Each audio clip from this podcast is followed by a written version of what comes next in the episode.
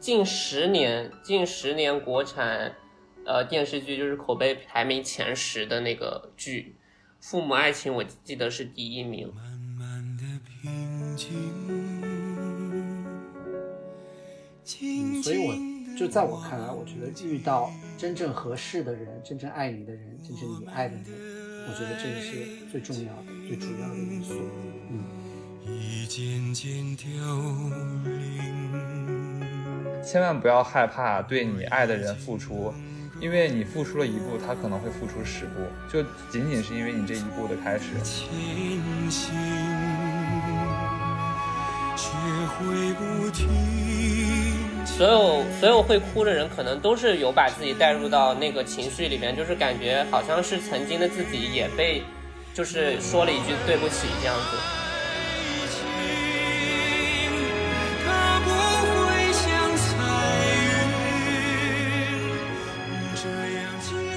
大家好，欢迎收听久违的 A B Test，我是阿兰。我是本，呃，说起来，我们停更了多久了？两个多月。不止吧？好像三个月，五月我。发现停更停更已经久到没有人来催我们了，就大大家可能以为 黄了。嗯，但是前前几天我在，因为因为因为介绍一下背景，就是前两三周我在海南旅旅游休假，然后就有人在我的小红书下评论说，怪不得不更新，原来是来呃度假了，好？像是我们的听，好像是我们的听友，是的，听友，OK，听友。然后这期呢，因为可能太久没有更新了，然后我怕怕我们我们俩聊的有点干，所以我们还是请来了我们最受欢迎的嘉宾瑞撒欢迎花。欢迎。Hello，所有听友们，你们能够听到这一期都要谢谢我，我是背后一直在催更的那个人。整个我们项目的 PM 就是少不了对瑞。对，就是一个督察员。呃，那个呃，其实我们停更那么久的那个原因，除了前段时间阿兰，嗯、到处去玩儿，诶，他他他出去玩儿，还有一个背景就是他 辞职了，他现在是一个自由人，然后他大概是是六月底辞的职是吗？六月底就是在这个疫情之下，就属于最美逆行者。对，六月底辞职，然后刚好呢，我嗯、呃在整个差不多六月五月底到六月的这个这段时间，呃，在忙自己的那个品牌的上线，然后中间也没什么时间，就一直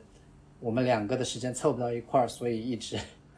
拖了两两三个月才一直都没有录节目。恭喜恭喜，我们那个本的品牌终于上了，你不赶把赶紧趁机打个广告呗。嗯上了很久，虽然我们也没没几个人听，但听友有一百多人呢，大家一人买一个，你这个月也够了。嗯，就是哎，我可以到时候写在修，我到时候写在 show notes 里面，大家去搜索就可以了。在他，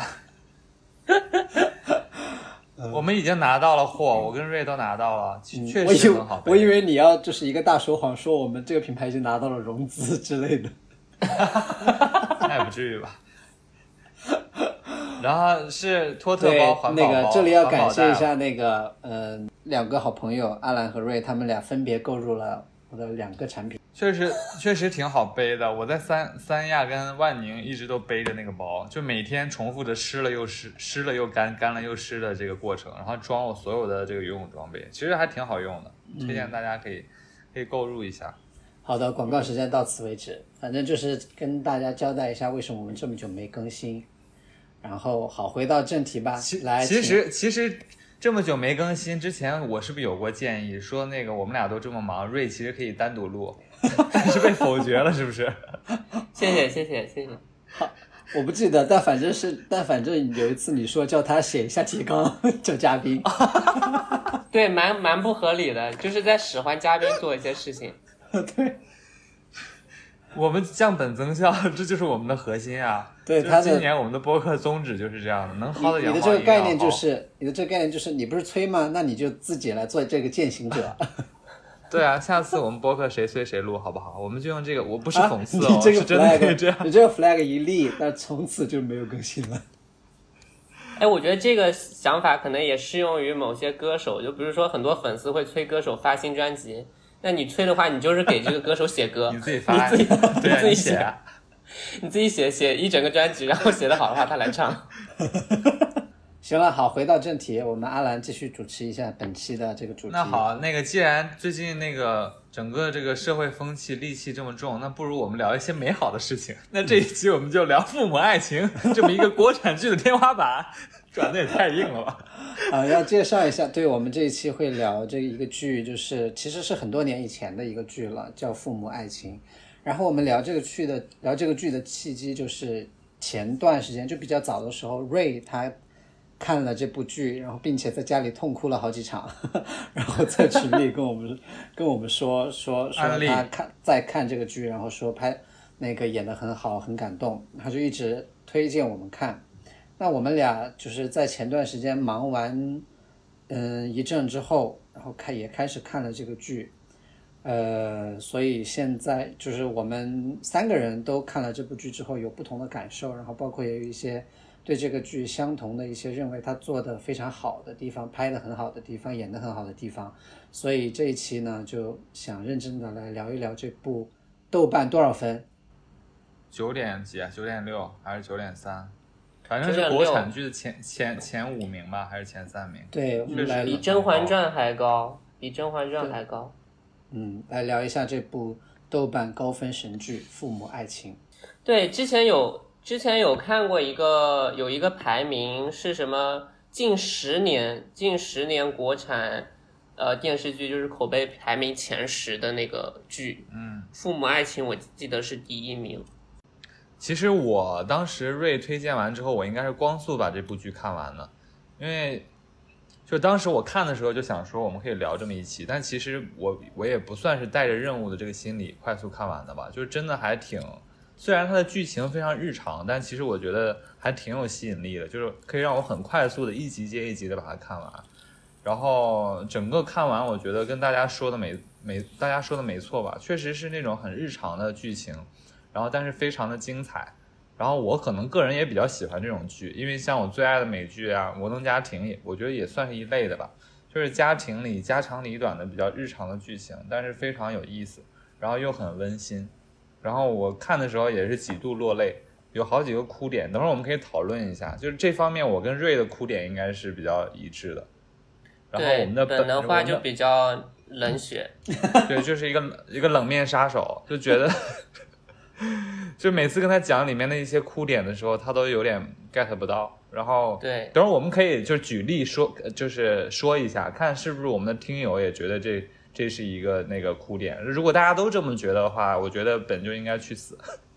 怎么了？我我没有说那些点，就是不不感动啊。但你刚刚那个也蛮夸张，他如果觉得这些点不不不不好哭的话，他就应该去死，也太狠了，直接就去死。有这那我先说一下吧，我觉得最精彩的一场戏，就是这个我跟瑞一起讨大讨论、特讨论的时候，我看的时候就几度泪流，我还倒回去看了两遍。然后因为这场戏，然后我给这个这部剧妥妥的打五星，我觉得绝对是最出彩的一一场戏，就是里面刘奕君老师演的一场戏，就是看过的呃朋友们应该能马上想到，就是他其实因为当时的一些历史背景，有被流放到一个荒岛上，然后劳劳劳动改造吧，应该是。然后当他被放出来的时候，他们呃一一家人去就是主角家，就是江德福跟安杰家做客的时候，然后晚上就喝起来白酒，然后他就是那个痛哭流涕的这么一场戏。然后其实我觉得他演的特别棒的点，是因为这部剧其实没有刻画他在那个岛上劳劳改的时候多辛苦，但是真的那场戏一戏封神，就是你整个从他的那个语言啊状态就能一下子被带入到他们之前日子过得有多苦，然后包括他们俩之间的爱情有多不容易，就是刘奕君老师演那个欧阳怡和他老婆之间的这个这种嗯经历吧，我觉得他演的特别好，然后台词也很少，就没几句台词，然后这场戏我觉得真的是封神，就是我对刘奕君老师刮目相看。嗯对，就这场戏，其实，在最开始前面的时候，其实，嗯，就阿兰他们看的时候就有提到说有一些那个角色演的蛮好的，我当时就有预告，我说后面会有一场刘奕君老师的戏，非常非常精彩。然后看到之后，大家也是觉得就是实至名归，就是我觉得整体的，就是也就是整个编剧也特别会写，就是他很厉害一点，就是他没有直接去描绘说那个年代，呃，这些受到迫害的人他的具体的生活有多么的辛苦，有多么的惨，他也。那场痛哭流涕的戏里边，他们也没有说到说我这些年过得有多惨，他只是通过一个就是名字这件事情，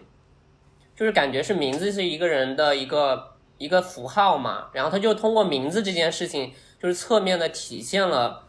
嗯，就是过去他们这些年的所有的辛酸和无奈，就是我觉得这一点就特别的高超，这个这这个这个写法，你你提到这个，其实我觉得这个算是中国文化里比较一个独有的、特别妙的地方嘛。我觉得从其他的艺术作品，包括绘画什么的，也有这一点。我觉得这个是美剧不太这样这么表达的，就是美剧表达的比较直接。那这个情节到底是什么，他就会直接演。当然，他可能拍的也很好。但是中国文化这个表达的方式，可能是从另外一个方面，他不去讲，直接讲这个事情，然后通过名字呀或者一个侧面的东西细节，让你去想象他到底遭受的是什么。我觉得这个真的是，就是传统中国编剧的这个功力吧，就是在这个情节设置上，就像瑞讲的，我觉得特别妙，真的是很很厉害，真是国产剧独有的优点。对，就这一场真的是大哭戏，我就是要反驳一下，因为我也觉得这一场很好，你们怎么就觉得我冷血了？我还录了一个那个流泪的 reaction 的视频，忘了。像姜潮 哭的时候那个很，可笑，那个很可笑。就这里我也要跟大家说一下，本真的很可笑。他为了证明自己不是一个冷血的人，特地拍录了自己流泪的那个视频发到群里面。你说正常人谁会干这种事情啊？除了像姜潮，哎很像那那个王宝强那个老婆王宝强的前妻叫什么来着？马什么？马蓉。马，蓉，哎，你就是马蓉。他很像马蓉和姜潮拍自己流泪的照片放到放到网上。除了除了这一个，我我跟阿兰还有另一个呃，我们都觉得蛮好哭的点，但这一点其实我有跟其他看过这部剧的朋友有聊，但他们当时都没有都没有觉得这个场景有多么的重要，也没有什么印象，甚至，嗯、就是那个江德福他们的二儿子那个卫东，他要出去当兵的那一场戏，就是当时，呃，因为他的大哥已经出去当兵了嘛，然后他大哥走的时走的时候，就全家人一起去拍了全家福，然后他爸爸还带他去到那个呃营地里边去打靶，因为一般男孩子都挺喜欢拿枪打靶的，所以他其实那天玩玩的特别开心，走之前就度过了一个非常圆满的一个欢送的仪式吧，算是。所以老二当时去当兵的时候，他其实最期待的就是这两件事情，就一个是要全家一起拍一张全家福，另外另一个就是他爸爸带他去打靶，他就很期待。结果最后他要走之前的时候，安杰就说：“我们才拍过全家福，就不拍了吧，等他回来再拍。”然后就以这个为由拒绝了他。然后江德福呢，又因为说上次带大儿子去打靶都受到处分了，然后现在也不带他去了，就导致他最后两样事情都没有落成，就只是什么都没有，就很随便的家人就要把他送去当兵了。所以他当时在临走的那个船上的时候就非常的伤心，就一个人躲在那个船舱里，不愿也不愿意出来跟家人见最后一面，然后又就一直躲在那边哭，然后。呃，就是这个场景，就是我觉得我我跟阿兰看到这里的时候，都特别能够带入到卫东的那个情绪，就是就是我们当时都比较能带入到他那个委屈委屈的情绪，然后特别是后面那个船要开了，他还不愿意出来见，就是那个爸爸妈妈还有姑姑最后一面的时候，那个安杰还跟他道歉说。那个说对不起，说他应该带他去照全家福的，就说了这么一段，嗯，跟他表示歉意的一段话。当时其实我跟阿兰看到这、这一场戏的时候，都也是非常感动，因为就是确实是一个很很小很小的事情，就不像那个刘奕君的那一场戏，是一个就是一个经历了大半辈子苦难的人，对他那种。呃，就是经历了很多人生的大起大落来的那种感动强烈，但是我觉得这种小事也挺触动人的。它就是这部剧的厉害之处就是在这里，就是它整部剧下来都没有什么矛特别大的矛盾冲突，也没有什么跌宕起伏的剧情，其实就是一家人他们特别平凡，然后又很常见的一生，就是他们怎么样是在笑着闹着中度过这一生的这些。对，所以他在刻画这种小的细节的时候。就写的特别的真实，特别能打动人，所以我们当时都觉得这个小细节很感动。我觉得那场戏精彩的点可以概括这这部剧和这个编辑编剧厉害的点，就是它有很多这种细节，然后非常就像你说的，很精准、很真实的反映了中国家庭的一些关系。但是它又因为是影视剧，还能在这个真实的基础上有一些让你感动的点，比如说前面的这些，就是父母可能没有那么体恤二儿子这个心情，我觉得可能发生在每个家庭里。因为中国家庭其实在这方面可能不是那么细心，且且他们家孩子那么多，我觉得我们上一代父母就是每一个爷爷奶奶都是这样对孩子，但是他又能在儿子登船的时候用梅婷的嘴，就安杰的嘴说出来，其实他很爱他，那就是在这个传统的这个家庭特别真实的刻画描述上，又增加了一步我们其实家庭里没有表达出来，但我们彼此都懂，其实爸妈是很在乎的这一点，我觉得才会比较动容。就是它既有这个戏剧的一些张力，它又结合了一些编剧写出来的非常实打实的反映每一个中国家庭关系的一些真实的这个小情节。我觉得这部剧从始至终它贯穿的都是这么精彩的一些点。嗯，对，我觉得它就是之所以我看到那个地方会哭的话，我觉得主要是因为它可能是有安慰到我小时候经历到的一些委屈，让我在那一刻可能也得到了一点点的共情，就是因为。我觉得我们小时候经历到的一些委屈，其实父母是不太会跟我们道歉的。所以当安杰说出那一句就是对不起的时候，我觉得其实对所有所有会哭的人，可能都是有把自己带入到那个情绪里边，就是感觉好像是曾经的自己也被就是说了一句对不起这样。完全同意。嗯，你在看之前卫东的那些遭遇的时候，已经把自己带入了，但可能童年的我们并没有等到爸妈的那一句，其实妈妈妈很在乎你。但是在剧里的时候，通过安杰的嘴里说出来，就是他说出来那个点，你就爆发了。他前面有铺垫，然后后面又有安杰的这句话，所以一下子能够感同身受。嗯，对对，我觉得那那场戏的这个情绪的爆发的点，就是在安杰开始对船喊话的那那一开始。因为前面他其实，其实我在看的时候，前面我我都还有一点搞不明白，为什么卫东他不出来，他是在他是在生什么气。但是，我觉得这里刚好编剧也设置了一个，就是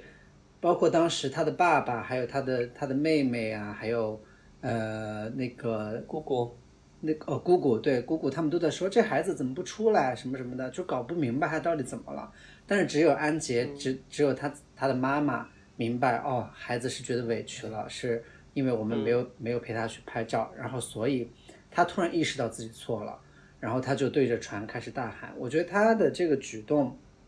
就像刚刚阿兰说的，是一个父母在自省，并且表示他很疼爱自己的孩子的这样一个一个行为。所以我觉得这这个是真正能触动到我们，让我们觉得感动的一个一个点。然后这部戏特别精彩的点，当然不止这些啊，就是整个剧情，我觉得都有刚才我们说的这些优点。那除此之外，编剧这么厉害。嗯，我记得是刘静老师，对不对？那个编剧叫，现在已经去世了。对对对，确实写的很好。然后我觉得还逃，嗯，离不开演员表演的特别自然和真实的关系。我觉得这部戏里最出彩的应该是德华吧，德华，德华。对，是咱们德华。对，大家都说刘琳就是演完这个绝对是一辈子的代表作。我觉得我现在我觉得也。他自己完全可以敢这么说，因为他把德华这个农村妇女的形象刻画的真的太好了，就完全跟他演员本人是颠覆性的表演，但你又觉得那么真，就是从他台词从他嘴里讲出来，你觉得德华这个人就存在在这个世界上。嗯，而且我觉得刘琳真的是太厉害，他在这个剧里面，就是他把这个人物刻画的最，嗯，最为人称道的一个点，就是他在。呃，这个角色德华这个角色的不同的人生阶段所展示出来的他不同的变化，他都把它演了出来。最开始他就是一个从乡下来的一个农村妇女，然后什么都不懂，然后大大咧咧的的那种感觉，他一下也就演出来了。然后通过后面他和他自己的哥哥和自己的嫂子在这种相处的过程中，慢慢自己的一些行为或者语言上的一些变化。他就是通过这些细节的这个刻画，让大家能让观众能看到，哦，他是真正真正在生在和哥哥嫂子生活的这个过程中发生了改变，然后所以我觉得就是他对这个角色的刻画，也使得观众能够更加入戏，能够更加理解这个角色的，嗯，整个这个发展的一个脉络。对，刘琳真的给这部剧加了很多分。有一场戏我印象还挺深的，就是老丁终于同意要跟他结婚，然后他回自己家的那个路上又哭又笑的那场戏，演的太好了。啊，对，那个真的演的太好了，就是特别自然的又哭又笑，就绝对堪称我看我看过的又哭又笑的表演里的天花板级别。就他真的做到了又哭又笑，然后你觉得很真实。就有些人表演又哭又笑，你就觉得，很假。对比一下那个，对比一下那个谁，黄圣依的又哭又笑。什么？我哭来着？我哭了，我装的 没有，黄圣依找孩子的那那个戏。啊！我以为你说是他在《浪姐》里面，我哭了，我装的那个。他找孩子那个戏，我记得在什么《我就是演员》之类的那种综艺上吧。对 一个拉踩。对不起啊，咱们就是说也不行拉踩。对不起，黄圣依老师的粉丝，不好意思。就我们其实也真情实感的夸了半天啊，其实这部剧真的是，我觉得它堪称国剧的天花板是有道理的，就是看过的朋友一定有共鸣吧，我觉得，嗯，就能理解我们说的这些点。然后没看过的朋友，我觉得特别推荐看一看，嗯，就尤其是近两年国剧也没什么其他好看的，我觉得重温一下经典也挺有意思的。那其实本这一期除了就是我们就是夸一夸这部剧之外，其实我们还想聊这部剧的一个核心的这个表达的主题，因为它名字叫父母爱情嘛，就想聊一聊这个父母爱情，就是为什么在过去的那个年代能够成立。那这样的良性的、非常美好的爱情关系，是不是在就是当下的这个社会，嗯、也有存在的可能？嗯。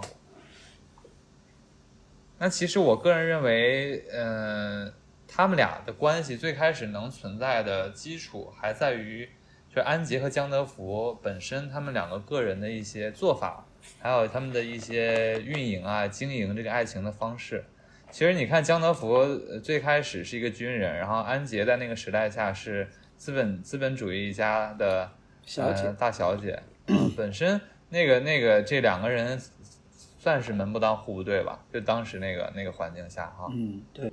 对，呃，因为他娶了之后，在那个年代，相当于是放弃了自己的仕途的，就是包括其实他后面其实也受到了影响的。他当时本身都已经可以有升职的那个机会了嘛，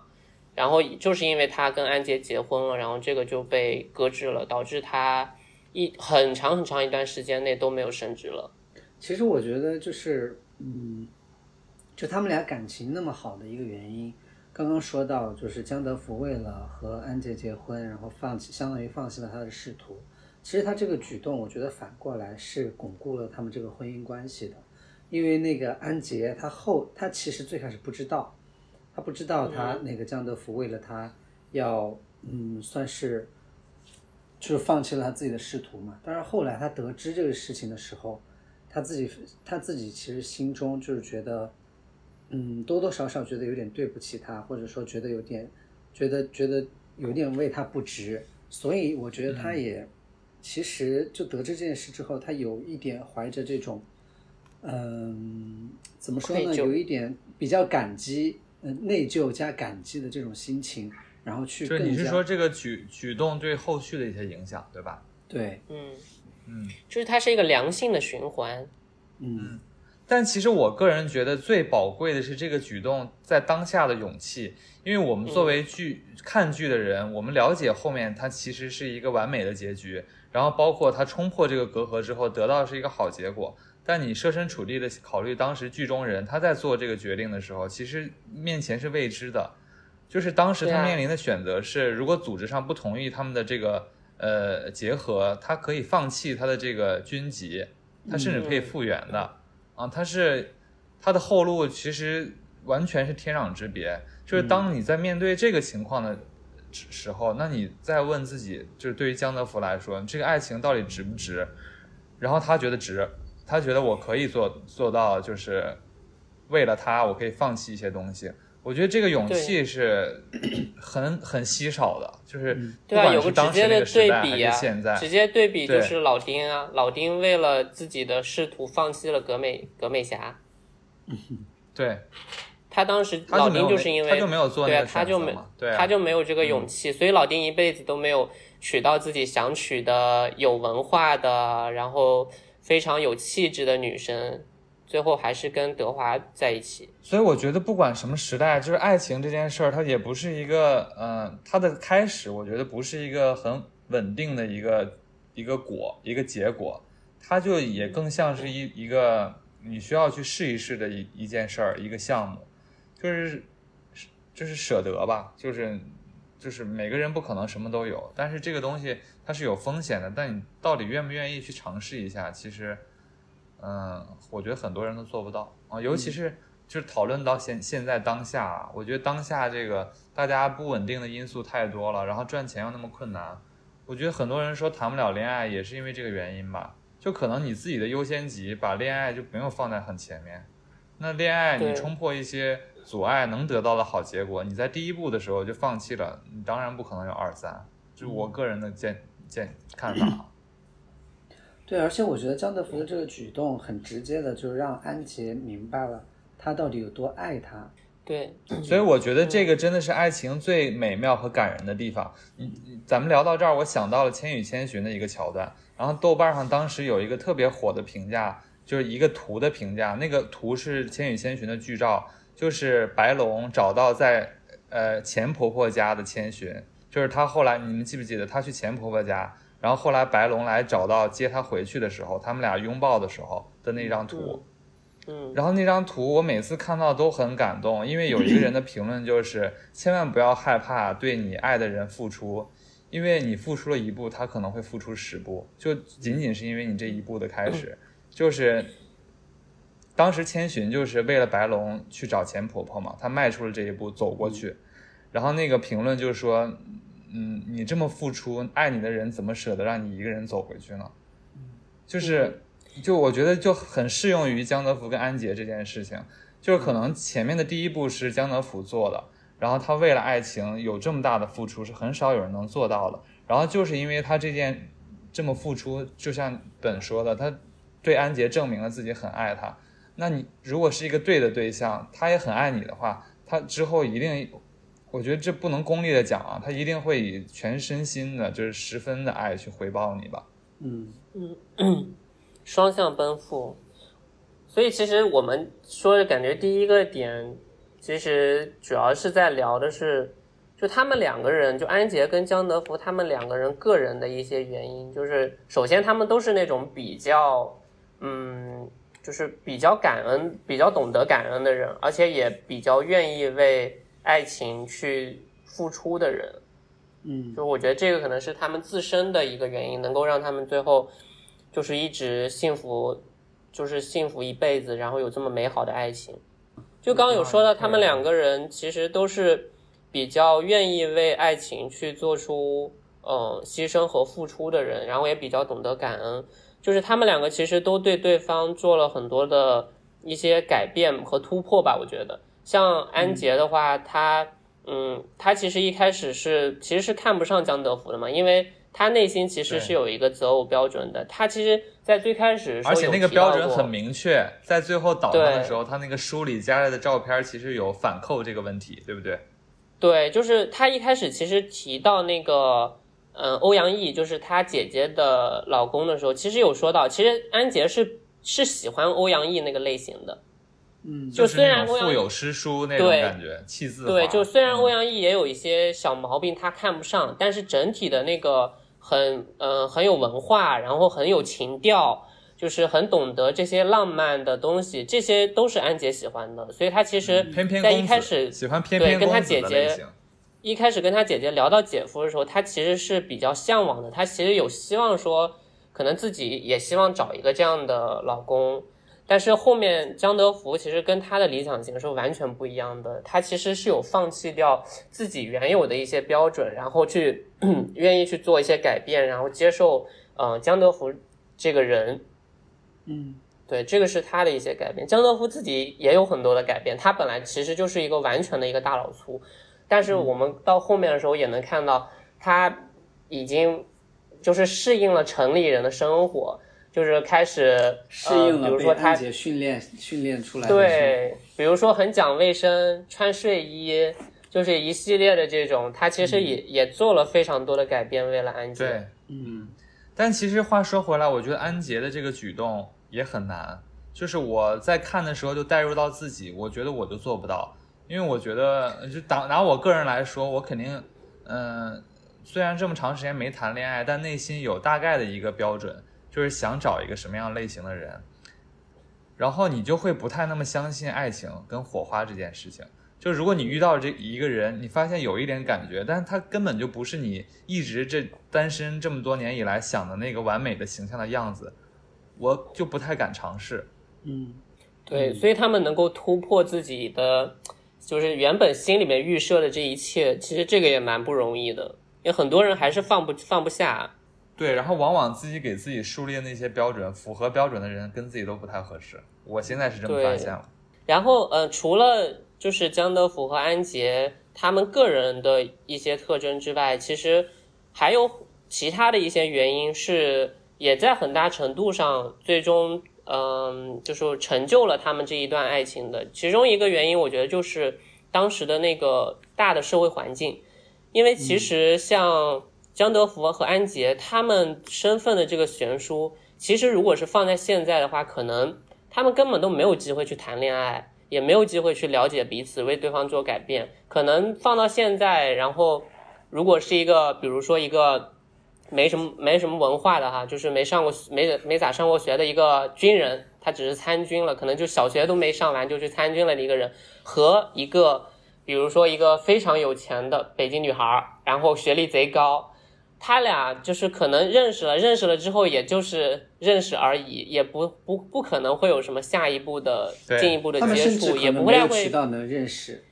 对，更不会说俩人考虑说我们谈个恋爱啊什么的，其实根本都不太可能，所以就放到现在社会，可能就直接就错过了。但是他们当时那个特殊的社会环境，让他们能够有机会去认识，因为毕竟资本家的小姐在那个年代不好找对象，所以在那个年代这种机缘巧合下。安杰其实原本是完全看不上江德福的，他就是在这个社会环境造就的一个情况下，他才是去认让自己认识了一下江德福，然后通过慢慢的接触，发现、哎这个人好像还不错，然后就进一步再了解，最终两个人结婚了。我觉得这个其实蛮重要的，有这个契机。我们现在其实就是因为、反而因为说没有太多谈恋爱方面的那个阻碍或者是枷锁了，造成我们其实。我们本来以为说没有这种枷锁，可能会谈恋爱的几率更大，但其实从某种意义上来说，反而是更小了。更小，嗯，对，因为你越自由的话，你你你就提前自己先筛掉了一大部分了。其实，筛掉了一部分。所谓的门当户对这个思想已经植入到了每个人的心里，然后门不当户不对的人，新新式的所谓门当户对，对新式的门当户对，所谓门不当户不对的人，根本就没有见到的机会。嗯，然后可能每个人就排除了一些可能性，但往往可能最适合你的可能性就存在在门不当户不对这个里面的人。而且我觉得，就像瑞说的，现在这个更可怕。以前可能只是一个放在面儿上的，一定要门当户对，然后再通过一些像这个剧里的舞会的这种场合，其实就能够暂时的、短暂性的就是抛除这件事情，大家都有机会接触一下。那现在门当户对这件事情，我觉得不光是在父母的心中，我觉得年轻人，我们每个人或多或少内心都有这种感觉。其实它潜移默化的，相当于是一个软性的政策植入到每个人心里，其实它波及的范围是更广的。就我觉得，除了他们两个自己把给自己呃创造了这么一个遇见的可能，其实这部剧更多讲的是他们在婚后，就是已经呃确定关系，然后结婚之后的长期的这个婚姻生活和爱情生活，然后是这这一部剧篇幅比较重的部分。那其实呃，他们的爱情能持续到最后，这部分我觉得也很重要。那这部分其实，首先他们两个人这个组成的家庭有很多这个起起伏伏的经历，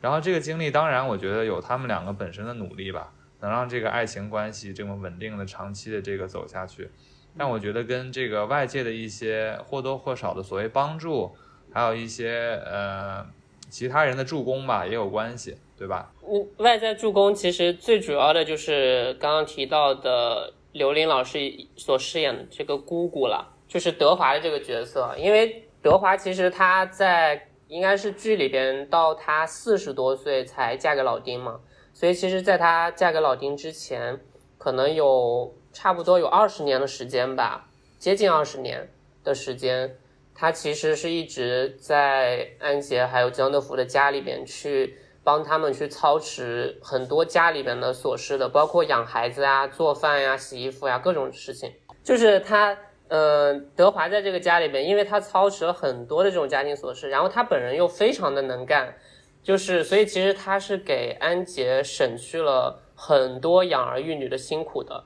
这也能够让安杰他其实和江德福就避免了很多因为这种琐事而发生的争吵嘛。因为其实现在放到现在社会，大家。感受一下也能知道，就两个人哪怕婚前就是再甜蜜，然后等你们有了孩子，然后各种生活琐事压下来之后，对，还是会因为生活琐事，然后有很多的争吵，然后慢慢的会消磨掉一部分你们的感情的。然后如但是他们有安杰和他之他有了那个德华的帮助之后，其实就帮他省去了很多这种可能性，所以也是一定程度上维护了。他和江德福的感情的，我觉得就是让他们其实可以更加专注在两个人的相处上，而不用受养儿育女啊、生活琐事的这些困扰吧。对，呃，我还想提到的一个点就是，其实，嗯，刚刚说他们那个张德福和安杰在这个他们的婚姻中各自都有一些牺牲。那其实我在我看来，我觉得他们除了除了这种主动的牺牲的这种这种心态之外，其实他们在处理关。婚姻关系中，他们也就剧中能表现出来，他们也有自己的一些小智慧，嗯，比如说我举个例子，就是剧中唯一一个算是描写出轨的，这有一些出轨意味的这样的一个段落，就是安杰遇到了那个呃登岛的一个美术老师，然后当时，嗯，其实江德福，其实江德福是，我觉得他是有一些那种。呃，怎么说威胁威胁感的？因为其实他知道，呃，安杰喜欢，就是他很久之前喜欢的，或者说他理想的这种对象，就是就是这一类搞文艺的，然后有文化的这样的一些翩翩公子之类的这种人。所以当时出现这个画家的时候，对于江德福来说是一个比较大的威胁。但是他当时，我觉得他处理这个这个矛盾的智慧，就是他没有去直接和安杰来把这个。把把这个东西化解成一个冲突，哦哦，把这个东西变成一个冲突，就他是巧妙的避免了和安杰在这件事情上直接建立冲突，而是把这个冲突转嫁到实际发生的这个人身上，也就是这个画家的身上。剧就剧中江德福，他化解掉他心里的这个威胁的方式，就是他去找到了这个画家，然后跟他。算是有一点公权私用，然后我觉得相当于有一点警醒、警示了这个画家宣示主权的呃这样的一个做法吧。嗯，对，其实江德福说起说起来是个老好人，但其实他他有一点鸡贼，有一些小智慧。他宽宽容的很智慧，对，嗯，他有很多方法的，他不是嗯到处都宽容，也不是说就是烂好人的那种，他其实很有智慧。我觉得你聊到这个点，其实他们双方都挺会这些方法的。这么说有点功利，但我觉得确实是一个良性的爱情关系不可缺少的。其实安杰也是啊，就是作为一个资本家大小姐，其实她是很任性的。但你们有没有发现，她其实在跟江德福的这个恋爱关系中，任性的非常恰到好处。嗯，就是她没有完全的任性，就是她在一些大事儿上完全听江德福的意思。嗯，然后在一些小事儿上，日常中又透露着一些任性，然后这个任性还能保持她作为一个女性的一个魅力，然后吸引到江德福。就举个例子，我觉得印象比较深的就是，往小了说啊，就是，呃，江德福就作为一个军官，又是有一定 title 的一个领导，然后很要面子嘛。其实安杰就是私下跟他算是平等吧，甚至有一些凌驾于老公之上，但是在外人面前，尤其是他的那些兄弟啊、下属面前，其实是给足了江德福面子的。然后不管别人信不信吧，他们俩是所谓一种打情骂俏演出来的，还是正儿八经的，就是让别人相信，其实他都能做到这一点，就是在对方在意的一些自尊心跟虚荣心的点上，他完全可以依照对方的意思顺着他来。因为我觉得这件事情很容易做到，就是也很值得借鉴，在无伤大雅，就是你自己这么做无伤大雅，你不用那么费劲的时候，但是对方又特别在意这个点，那你为什么不这么做呢？我觉得安杰这一点就做得非常好。嗯，然后往大了说，其实就是他在上岛的时候，岛上的环境很差。那她作为一个之前生活优渥的一个小姐，在面对这种只有旱厕，然后也没有自来水，还要去挑水这些生活环境的的情况下，她其实可以很快的融入进去，用自己的方法去解决。然后在这方面，我觉得也没有没有任性啊。然后江德福其实对他这个行为也非常满意。那我觉得在这件事上，就是你既然选择了这个人，目前你们是一个家庭，然后面临一样的这个生活环境，那我觉得没有别的选择，你最终还是要接受这个这里的生活环境的。那你为什么不一开始就用自己的方法去尝试接受它呢？这样不不把压力给到另外一边，其实江德福最开始就是满意的，他甚至因为你这个态度，可能还会帮助你去想一些办法。你看后来还给他搭了厕所在院子里，对吧？因为一开始他的态度就是我 OK，我要用自己的方法去接受这个恶劣的生活环境。你迈出了这一步，其实对方伴侣作为爱你的伴侣，其实反而他很开心，反过来他也会帮你想办法。我觉得这也属于都是安杰的智慧吧。嗯，对，其实刚刚你说到的就前面的那一部分，我我我我也是想说的，就是其实安杰的智，安杰在婚姻中的这个经营婚姻的智慧，就体现于体现在她她其实非常维护她自己的老公，就是她在家中，她在家里可能会像你说，她凌驾于江德福之上，会和他吵嘴拌嘴，但是在外人的面前，她和江德福是完全一体一位，完全一致对外的。呃，除了你刚刚说的那些细节以外，我觉得还有一个细节就是，嗯，每次他们和家里人和安杰那边的家里人聚会的时候，我觉得其实体现的比很明显，特别是他们，我记我记得有一场戏，他们第一次一起去吃西餐，其实江德福在那个饭桌上可以说是闹了不少的笑话，但是但是安杰安杰他其实并没有觉得说。江德福给他丢了什么多大的脸啊，或者说怎么怎么样的，反而是就是那一餐西餐结束之后，他回去还跟江德福说，他说你今天算是好好的，就是他有一种他觉得他有给帮他出气的感觉，就说好好的帮我教训了一下那帮那帮爱装洋事儿的那帮人，对，对他就是哎因为引出了我们这部剧的一个名言，来，笨，我们来读一遍，狗狗带犄角闹洋事儿，学起来，学起来啊！对，就是，所以我觉得在这些细节中，就是非常能够体现出安杰她是她是其实是很维护她的她的丈夫，嗯，并且就是始终在这种对外的情况下，始终和她老公是站在同一条线上的。那我觉得她这种举止，江德福肯定能感受得到，他肯定他，所以他就能体会到说，哦，我的妻子她是维护我的，她是和我在一条战线上的。所以我觉得这也是，呃，安杰在处理这个婚姻关系中体现出来的他的他自己的一些小智慧。我很佩服他这一点，我觉得这甚至是一种人生智慧，嗯就是你面对一些困境，然后一些外来的困境，不管是这个是刚才我说这个环境的困境，还是一些所谓一个集体之外的其他的一些困境，其实你先做到用自己的方式去接受它，就是他先接受了，然后又解决它，然后化解了内部的矛盾。我不制造内部矛盾，我不跟江德福吵，我先用自己的态度表达，我要努力解决它，主观能动性调动起来。然后其实他跟他就形成了一个非常优秀的集体。然后首先这个夫妻关系、内部家庭关系稳固了，同时还能二为一体的去良好的解决外部环境的这个问题。我觉得真的是这简直是兵法的智慧。我觉得安杰这方面做的真的很厉害。嗯就其实看完这部剧，我看了很多影评，就是嗯，大家都非常羡慕安杰跟江德福的爱情，然后就在想说怎么才能获得这样的爱情。然后有两派吧，我觉得有一些人就觉得啊，就可能我生活中根本没有江德福这样的人，我觉得他们俩是因为好运，然后碰上了就是呃属于对方的彼此吧。就是我能碰上安杰，能能碰上江德福，然后本身是比较 lucky。然后另外一派，我觉得很多人也在聊，就是嗯，他们俩的这个关系主要依靠于刚才我们讲的这些，就是日常中长期的这个几十年的婚姻关系，他们俩的经营。就是我觉得我们今天就可以抛出这个话题讨论一下，就是这么一段令人羡慕的这个稳定的恋爱关系，是运气的成分比较大呢，还是说两个人的付出比较多，比较占主要成分？我个人觉得，就是安杰和江德福的这这个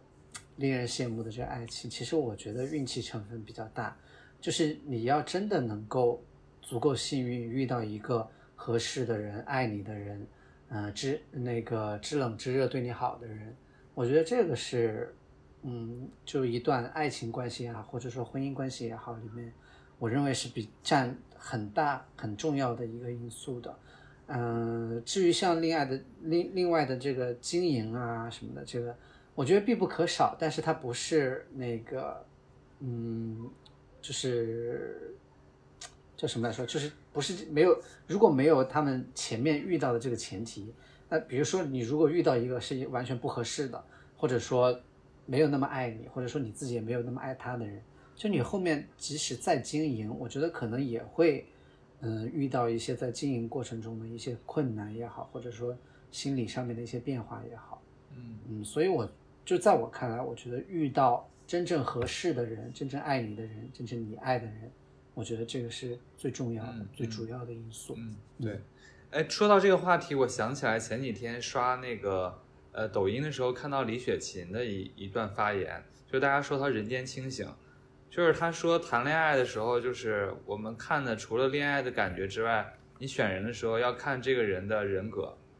他的品质，而不是说他其他的吸引力方面。因为人格这件事情能确保他以后是善良的，然后做出对你做出一些事情的时候和你付出的时候是有回报的。我觉得说的特别对。那今天这个问题，我觉得我们拉回到一个命题范围内，就是我们讨论的这个爱情是一个长期的爱情，就我们不讨论。就是短暂的爱情感觉，就是如果你想收获这种像安杰跟江德福一样非常长期的稳定的爱情，那就是哪个比较重要？那我觉得就是前期，我现在也是觉得前期这个选择的过程比较重要，就是你一定要碰对一个人。那这个人就像刚才我说到李雪琴的这个人间清醒的发言，就是你要碰到这么一个人格是有保障的。首先你们俩有爱情的火花，其次他是一个善良的人，他是一个有人格的人。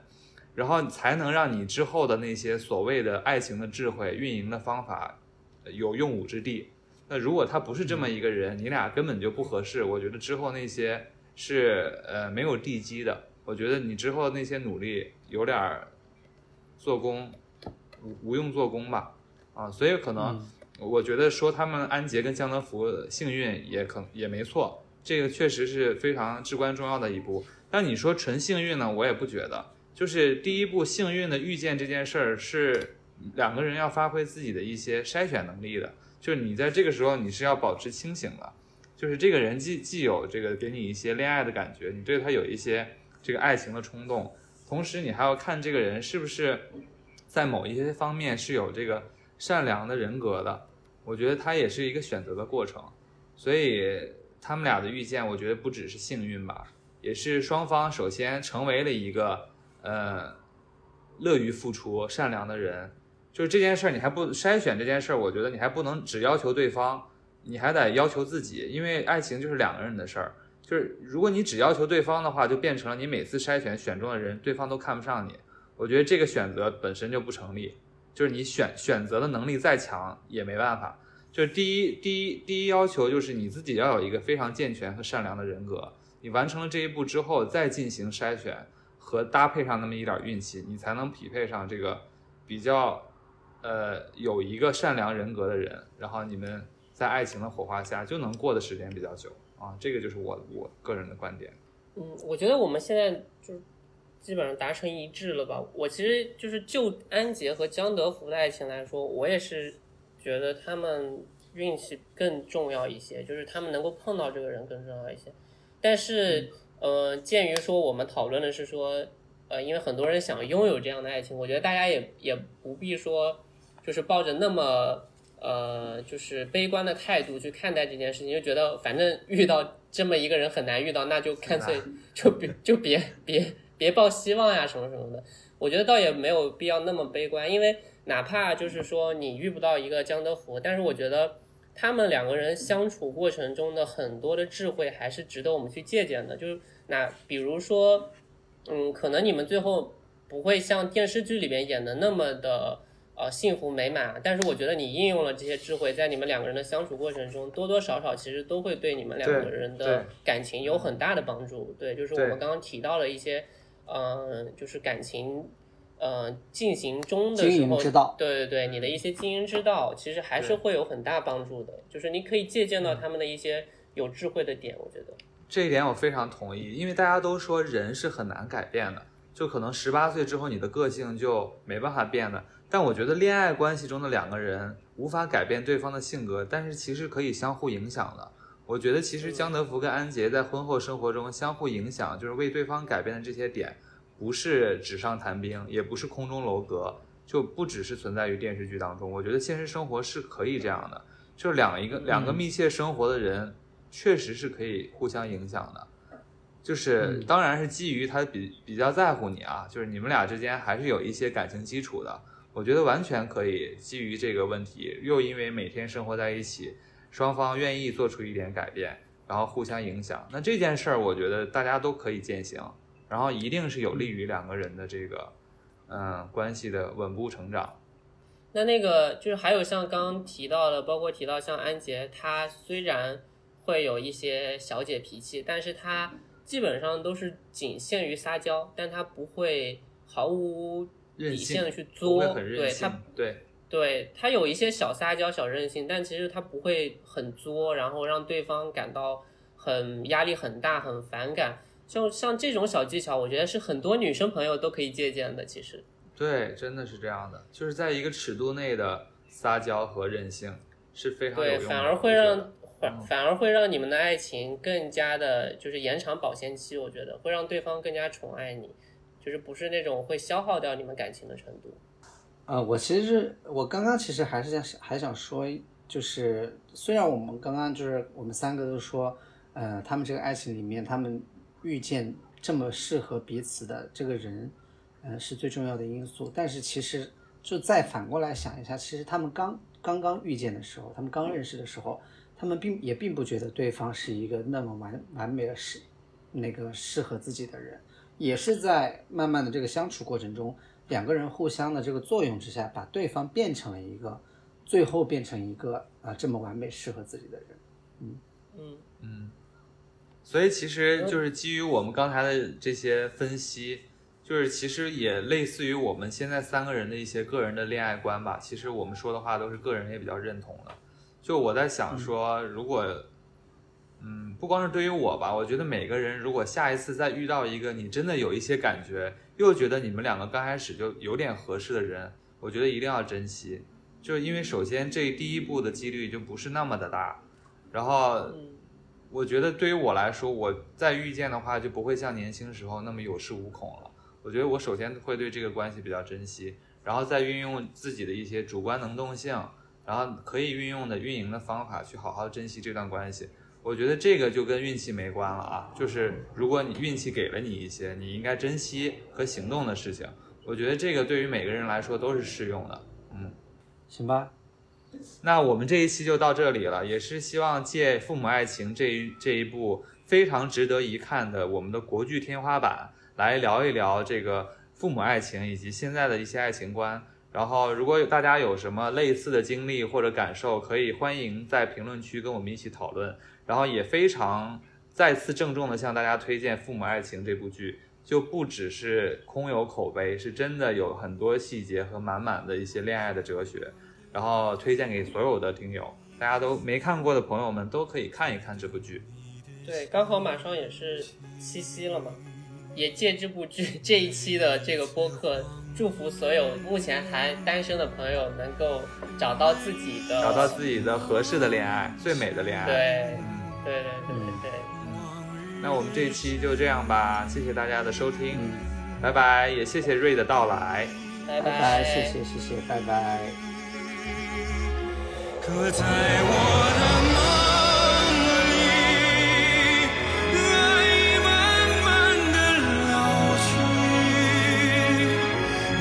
些岁月在心底，已渐渐凝。